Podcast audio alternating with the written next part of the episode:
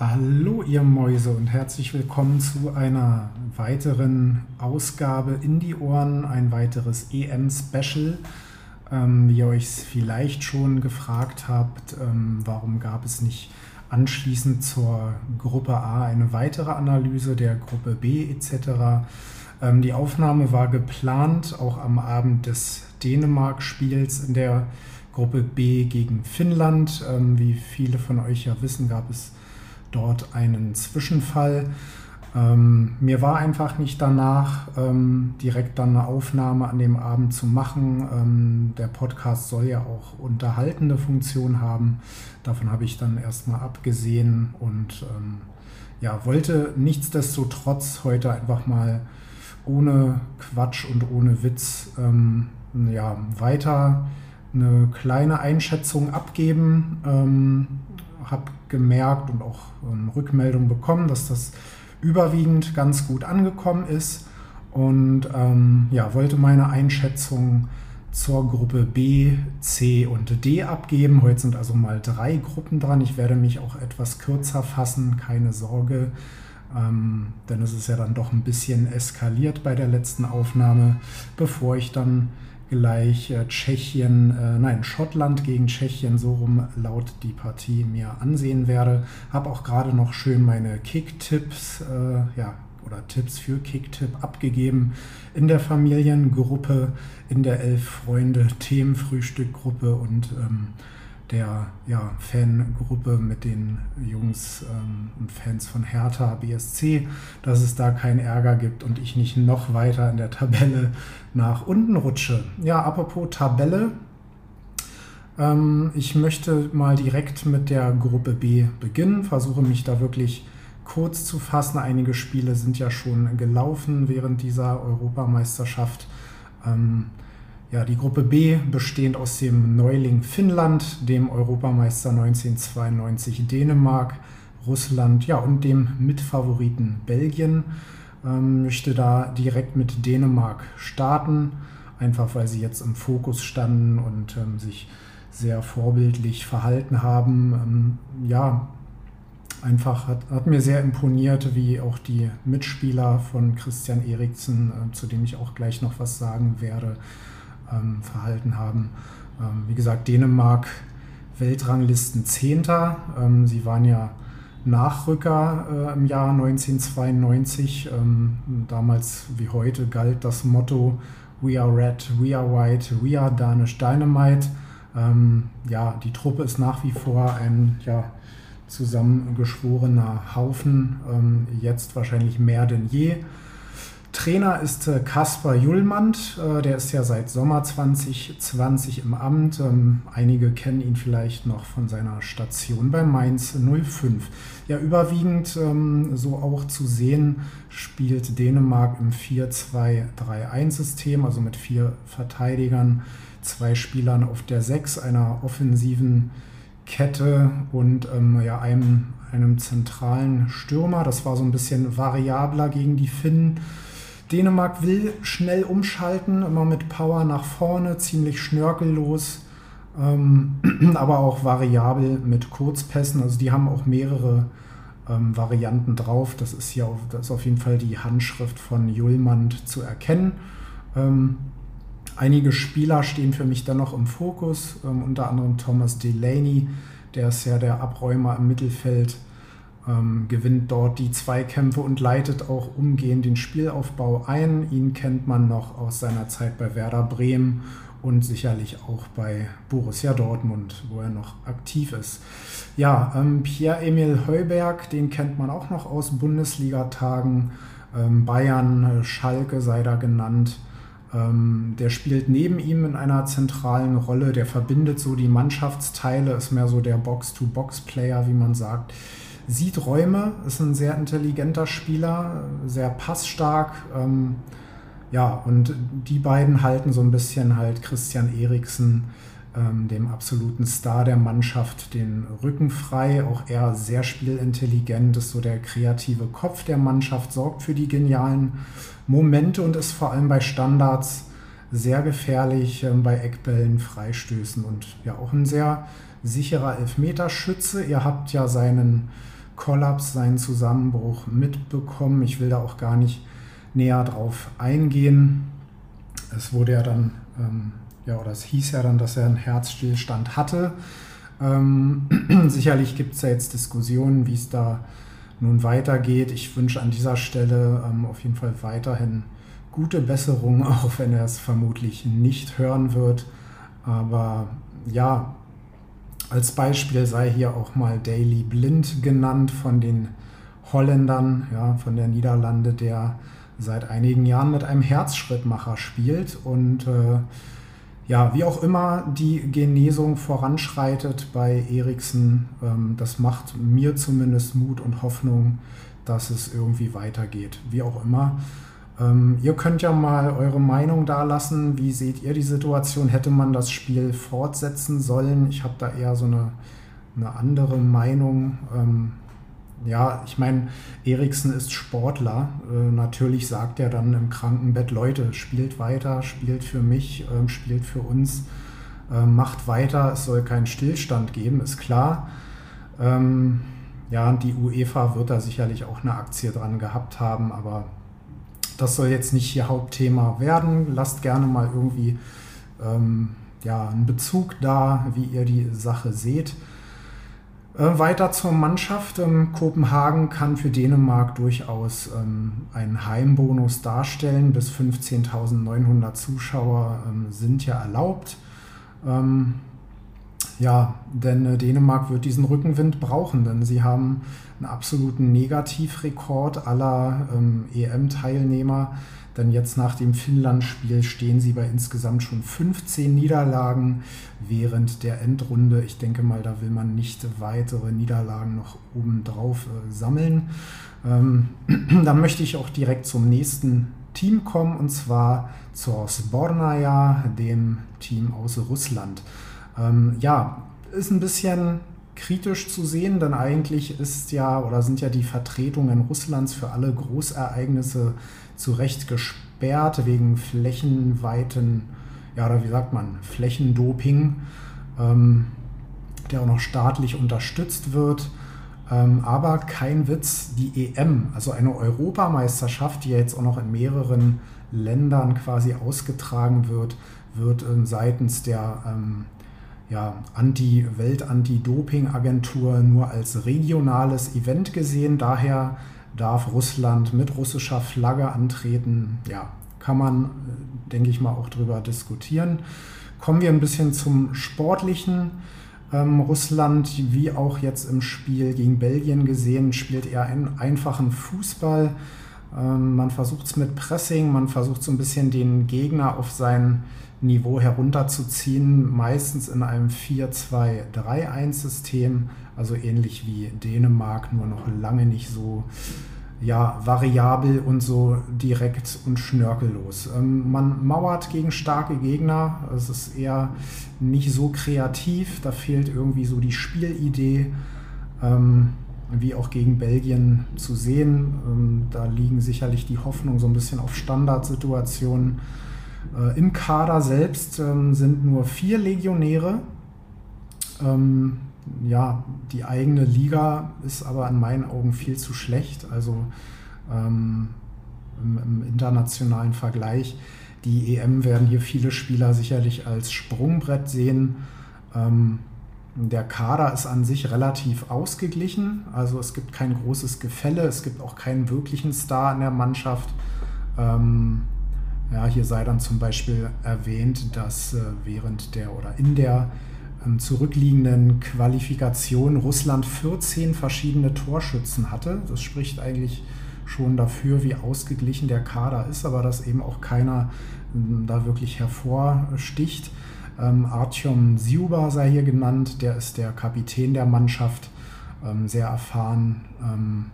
Der kann sich auch vorne durchsetzen, sehr bulliger Stürmer, ähm, der könnte auf jeden Fall noch für die ein oder andere Offensivaktion der Russen sorgen. Ähm, ja, sie, sie spielen zweimal zu Hause in St. Petersburg, und haben ja bei der Heim-WM auch das Viertelfinale erreicht für mich, das ist trotzdem der schwächste Kader der Gruppe und ich denke, dass sie sich hinter Finnland ähm, einreihen werden. Ähm, kleiner Fun Fact noch am Rande, Russland hat übrigens das äh, schnellste Tor der EM-Geschichte erzielt. Das war 2004 ausgerechnet gegen ähm, Otto Rehagels Griechen, die ja dann später Europameister wurden. Damals hatte Dimitri Kirichenko nach ähm, ja, genau 67 Sekunden getroffen.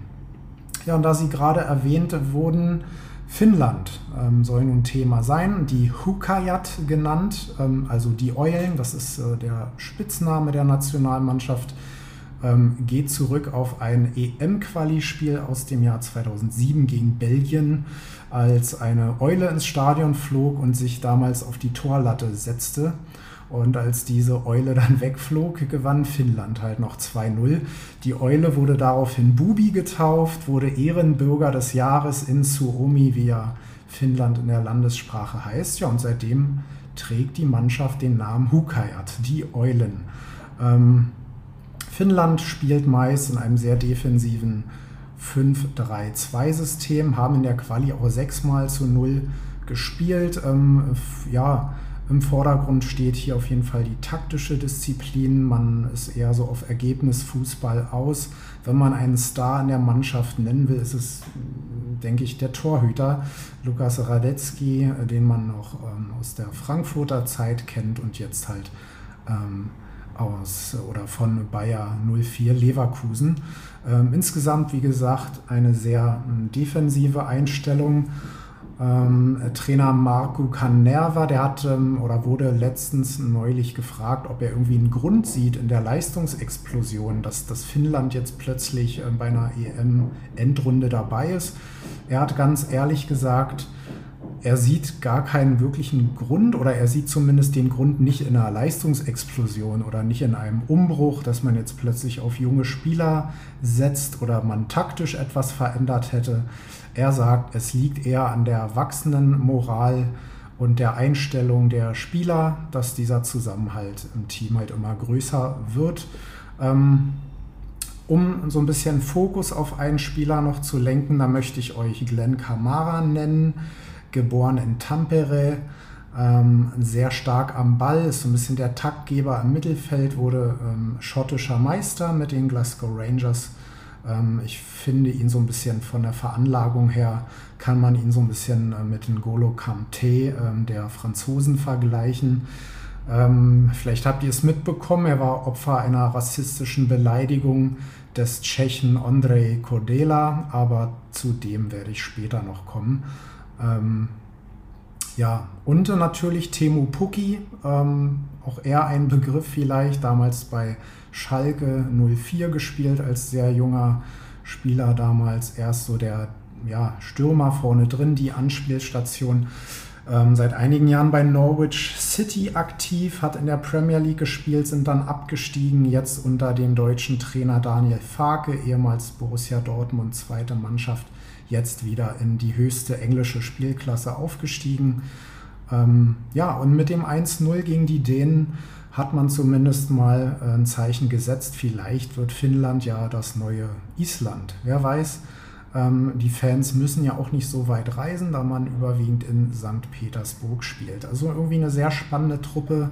Ich bin gespannt auf den weiteren Verlauf des Turniers und da kommen wir dann auch zu einem der nächsten Gegner der Finnen, der Hukajat und das ist Belgien. Belgien, ja, nur 11,5 Millionen Einwohner, aber mittlerweile Weltranglisten erster der ja, FIFA-Rangliste. Ähm, das Bemerkenswerte an den Belgiern ist, dass sie zwei ähm, Juniorenmannschaften führen, zwei Mannschaften parallel.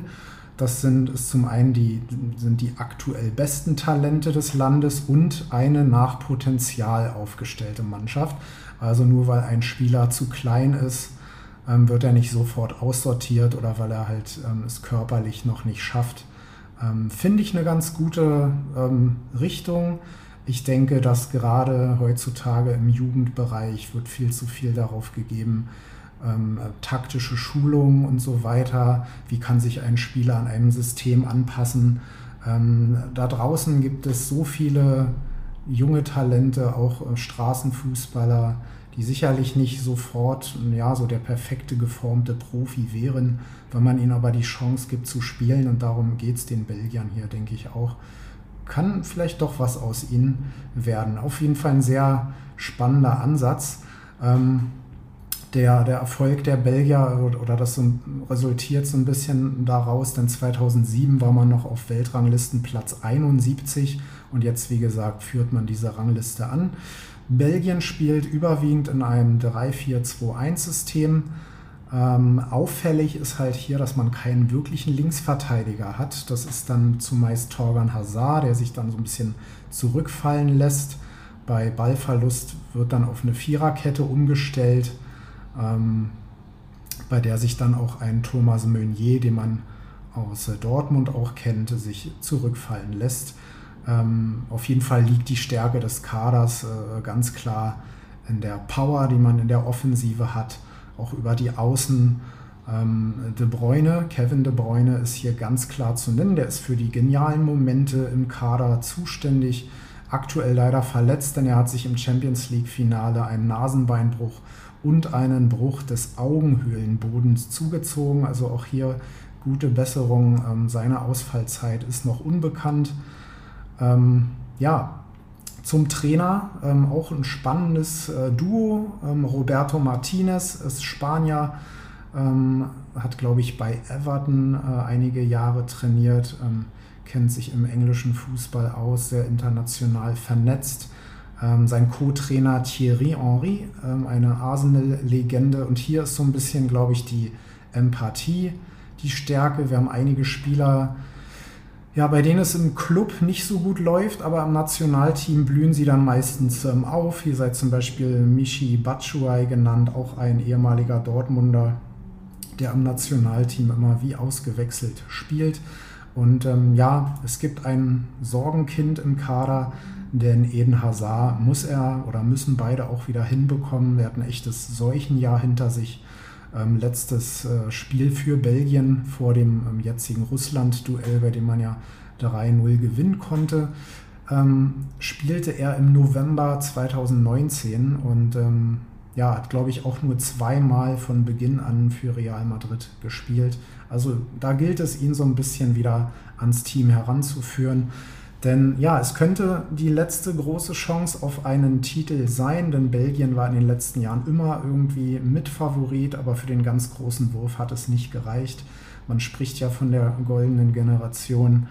Ähm, viele Spieler sind so in ihren späten 20ern oder schon fast in ihren Mit-30ern, so wie die Abwehrspieler um ähm, Alda Weireld zum Beispiel oder Jan Vertongen.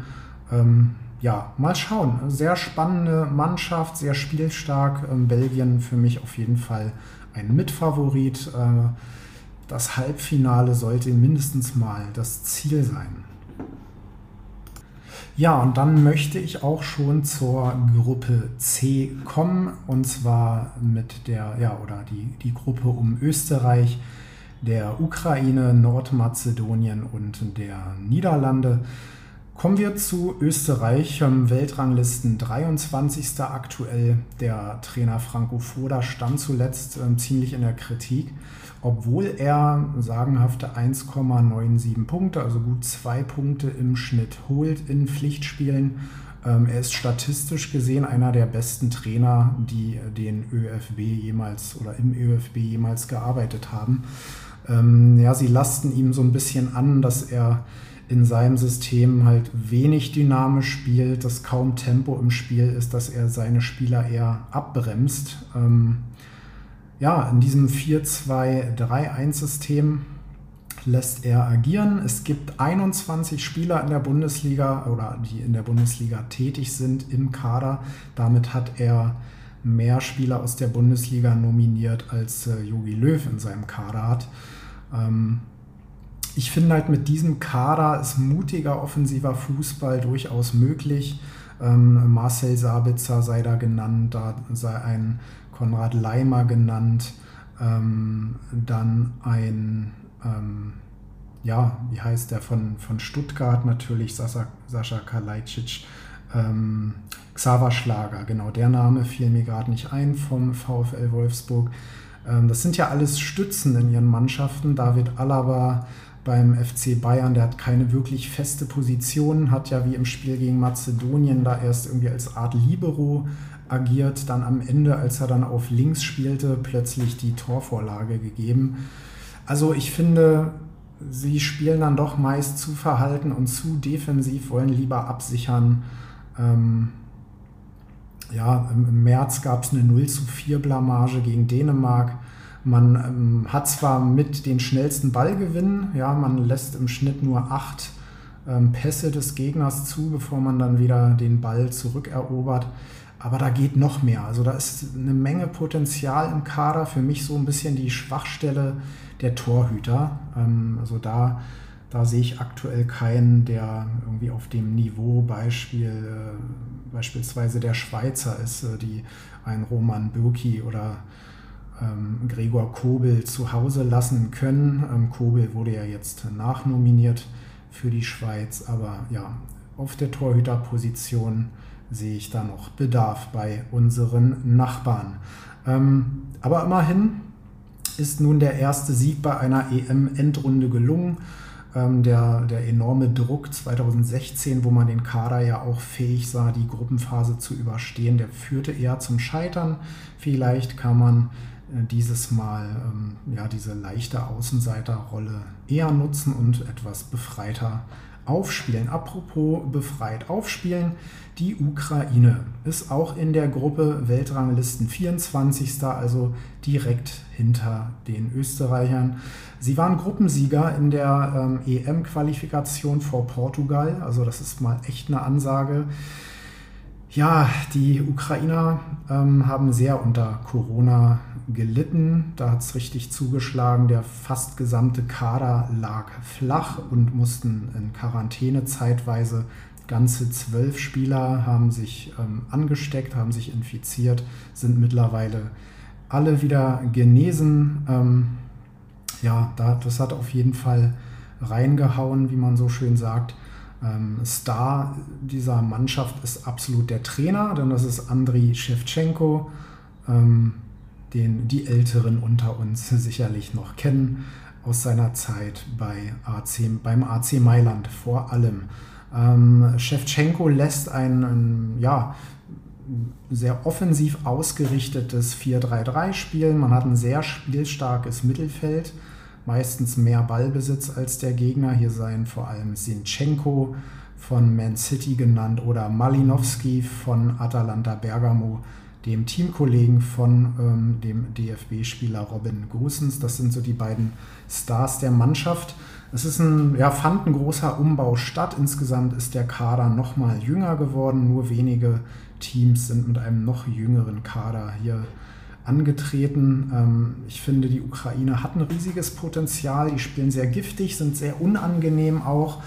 Ähm, die Schwachstelle ist auf jeden Fall die Defensive. Ähm, hier sind auch keine Legionäre tätig, alle in der ukrainischen Liga. Es ist, es ist nicht wirklich ausbalanciert, also da ist das Gefälle schon sehr groß im Vergleich zur Offensive. Ähm, bei jetzt, bis jetzt gab es bei einer EM immer schon einen Aus in der Vorrunde. Ja, aber gegen die Niederlande fand ich, hat man sich sehr stark präsentiert. Man war am Anfang direkt mutig, ähm, lag dann 2-0 hinten, konnte noch 2-2 ausgleichen. Ähm, dort vor allem Andrei Jamolenko aufgefallen, auch noch aus der Dortmunder Zeit bekannt.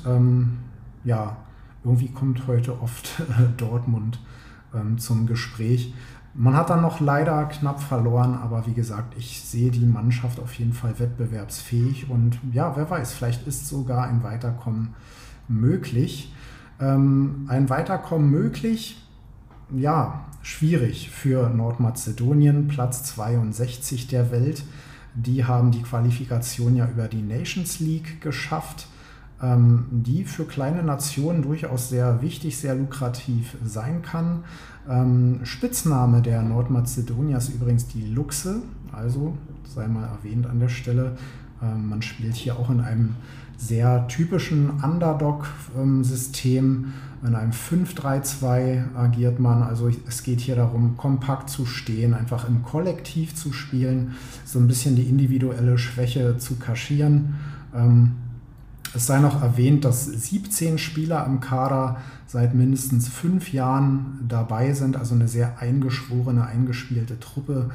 Äh, Goran Pandev ist hier so der Star, wenn man so will, mit 37 äh, ja, und durch sein Tor gegen Österreich zweitältester Torschütze der EM-Geschichte. Ähm, man hat ja beim 2-1 gegen Deutschland in der Qualifikation zur WM gesehen, wie gut die äh, Mazedonier, die Nordmazedonier kombinieren können. Auch dort haben sie beide Tore spielerisch ähm, äh, kombiniert erzielt. Ähm, also auf jeden Fall, die Mannschaft macht richtig Lust. Ich fand sie auch gegen Österreich sehr stark. Ja, macht Lust auf mehr und vielleicht, ja, ist da was drin. Ähm, man sollte sie auf jeden Fall nicht unterschätzen, denn dann schlagen sie eiskalt zu. Ähm, an der Stelle ja, seien die zwei Spieler Elgif Elmas und Ines Bardi genannt, beide ähm, im Mittelfeld aktiv, so ein bisschen im Blickpunkt, äh, beide sehr also technisch sehr versiert, sehr ballsicher. Ähm, gute Leute auf jeden Fall. Und auch noch in einem ja, guten Alter. Die haben noch ein, eine gute Karriere vor sich. Ähm, ja, dann der Übergang zur Niederlande, Platz 16 der Welt aktuell. Auch hier, ähm, ähnlich wie äh, bei den Österreichern, auch im Nachbarland Holland, Niederlande, Kritik am Trainer, an Frank de Boer wegen der Taktik. Ähm, ja, Matthijs de Licht hat sich da letztens auch so geäußert, es sei keine wirkliche Einheit, die Formation sei noch nicht wirklich gefunden, ein richtiges Spielsystem sei noch nicht erkennbar. Und wenn das ein eigener Spieler aus den eigenen Reihen sagt, dann ähm, ja, spricht da schon eine Menge dafür, dass da irgendwo vielleicht auch was dran ist. Denn äh, ja, die Niederländer spielen in einem klassischen 4-3-3, was sie ja seit vielen Jahrzehnten eigentlich schon spielen, technisch immer sehr stark. Ähm, enorm gutes Flügelspiel, viele Positionswechsel. Auch dieses Mal ist der Kader wieder sehr gut zusammengestellt. Aber hier sei erwähnt, dass äh, der Torwart Zillesen ausfällt, auch er an Corona erkrankt. Er hat sich jetzt auch geäußert, ähm, er wäre doch eigentlich wieder fit und er wäre gerne nachnominiert worden. Er hat sich dem Team angeboten. Ähm, ja, De Boer hat sich dann in der Presse geäußert, er hätte mit Zillesen und auch ähm, anderen Spielern, die auf der Nachrückerliste standen, direkt gesprochen. Er hätte persönlichen Austausch mit ihnen gehabt. Äh, Zillesen hat dieses dann verneint. Also da ist so ein bisschen Aussage gegen Aussage. Also irgendwie scheint da auch so ein bisschen der Wurm drin zu sein. Ja, aber einer fehlt und der ist enorm wichtig und das ist Virgil van Dijk, hat es nicht geschafft mehr ähm, rechtzeitig noch vor dem Turnier fit zu werden. Er ist natürlich der absolute Turm in der Abwehr hinten, absoluter Abwehrchef und ein echter Leader, ähm, absoluter Weltklasse-Verteidiger, leider nicht dabei. Ein großer Verlust für unsere Nachbarn. Ähm, ein absolut großer Spieler, den man noch im Kader hat, ist Memphis Depay, äh, der vorne ja quasi vogelwild agieren kann, hat mehr oder weniger so eine freie Position da vorne, ähm, kann seine Position immer wieder wechseln, mal auf der linken, mal auf der rechten Außenbahn, im Zentrum vorne drin. Für mich so ein Spieler, ähm, ja, es könnte so sein Turnier werden, er könnte diesem Turnier einen echten Stempel aufdrücken. Aber hier ist so ein bisschen im gesamten Team die Chancenverwertung das große Problem. Ähm, man kann ja so mit zwei Varianten spielen. Man ist da sehr flexibel. Zum einen eben dieses Flügelspiel anvisieren mit dem ähm, ständigen Positionswechseln oder eben mit Wout Wichhorst vom VfL Wolfsburg als ähm, klassischen Mittelstürmer als Alternative. Hat ja auch gegen die Ukraine getroffen. Ja, und ähm, ich werde mir jetzt gleich Schottland gegen Tschechien anschauen und damit der Übergang zur Gruppe D. Ähm, ja, wir, wir rushen jetzt so ein bisschen hier durch, aber wie gesagt, das wollte ich noch nachreichen. Ähm, Gruppe D bestehend aus Kroatien, Schottland, Tschechien und England. Kroatien sei hier an erster Stelle genannt, nun gegen England verloren, aber immerhin Vize-Weltmeister, Weltranglistenplatz 14. Man hat so ein bisschen den Umbau, den Umschwung ja, eingeleitet, aber hat auch irgendwie verpasst, so ein bisschen die Lücken zu schließen. Da ist zum Beispiel Daniel Subasic weggefallen, der Torwart. Ähm, dann Ivan Rakitic, auch von Schalke bekannt, ähm, FC Barcelona, jetzt FC Sevilla äh, und Mario Mandzukic, auch ein Begriff, damals Wolfsburg, Bayern oder auch Atletico Madrid. Ähm, auch Juve, also er ist auch weit rumgekommen, aber diese sind eben nicht mehr für Kroatien aktiv und das waren auch echte Leader, echte Mentalspieler, die nun leider ja, oder noch nicht ersetzt werden konnten. Ähm, Kroatien hat seit der WM 2018 äh, kaum die Hälfte der Spiele gewonnen. Das ist schon sehr alarmierend. Ähm, ja, man hat, spielt in so einem 4-3-3, ja, Vierer Abwehrkette, Dreier Mittelfeld, Dreier offensive Reihe. Äh, auch sehr variabel. Man versucht immer viel Ballbesitz zu haben, die Kontrolle über das Spiel zu nehmen. Und hier sei natürlich dann an erster Stelle Luka Modric genannt. Weltfußballer 2018 erst so das kreative Zentrum der Kroaten, ähm, die generell ein sehr spielstarkes Mittelfeld haben. Dann da sei auch noch Kovacic vom FC Chelsea, dem Champions League-Sieger, genannt und äh, Matteo Brozovic von Inter Mailand. Also das, das zentrale Mittelfeld ist schon echter Brocken. Das sind richtig gute Leute. Ähm, ja, und vorne drin ist es so ein bisschen schwierig. Da wäre zum Beispiel Andrej Kramaric eine Option, der lieber mit einem Sturmpartner zusammen agiert. Ihn kennt man ja von der TSG Hoffenheim aus der Bundesliga. Ähm, und auch hier, ähnlich wie bei der Ukraine, sehe ich so ein bisschen die Schwachstelle in der Defensive. Man hat auch seit der WM nur fünfmal zu null gespielt. Ähm, man war jetzt gegen England zwar ganz gut dabei, hat auch nur knapp verloren, aber das war doch ein bisschen passiv. Also da so richtig, so der, der letzte Pass, da fehlt noch so ein bisschen was. Ähm, aber Kroatien ist eine echte Turniermannschaft, wer weiß, was da noch geht. Ähm, aber ich glaube, mehr als das EM-Viertelfinale, was sie maximal erreicht haben, wie zum Beispiel 1996 oder auch 2008, wird da nicht drin sein. Also ich glaube, ein Weiterkommen in der Gruppe ist da das höchste der Gefühle, wahrscheinlich. Ähm, apropos höchste der Gefühle, Tschechien, Platz 40 der Weltrangliste. Hier ist der Trainer Jaroslav Šilhavý.